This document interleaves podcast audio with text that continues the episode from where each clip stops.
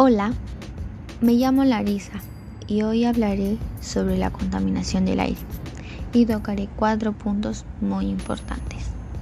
¿Qué es? ¿Por qué se da? ¿Qué efectos tienen los seres humanos? Y soluciones. Para empezar, ¿qué es la contaminación del aire? Son partículas en suspensión del aire las cuales provienen de la actividad agrícola, industrial, el transporte, también nosotros, nuestras acciones generan contaminación, crean un impacto.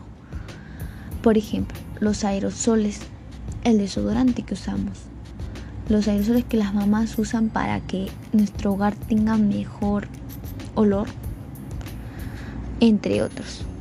Los residuos también generan contaminación.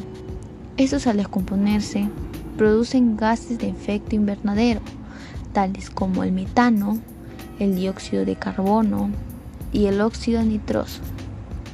Pero, ¿sabías que la Organización Mundial de la Salud dijo que cada año mueren 7 millones de personas, las cuales desarrollan enfermedades cardíacas, cardíacas alergias, desarrollo de enfermedades patológicas como el asma? Entonces, queda concluido que nuestras propias acciones también nos matan. Pero ¿cómo podríamos reducir la contaminación atmosférica?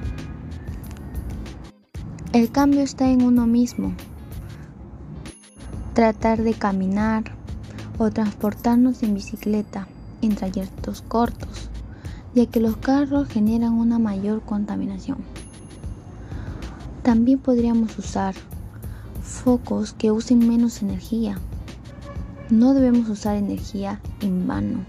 Si tú no usas tu televisión, no la ves o no necesitas luz en un cuarto y sin embargo está prendida, apágalo, que eso también ayuda mucho. Evitemos baños largos.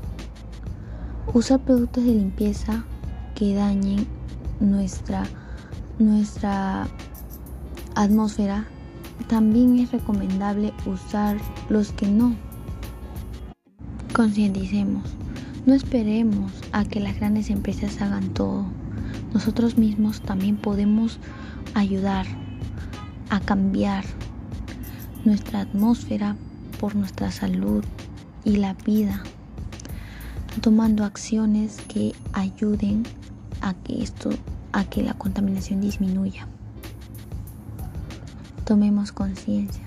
Muchas gracias por haberme escuchado. Esto fue todo. Gracias a todos y saludos.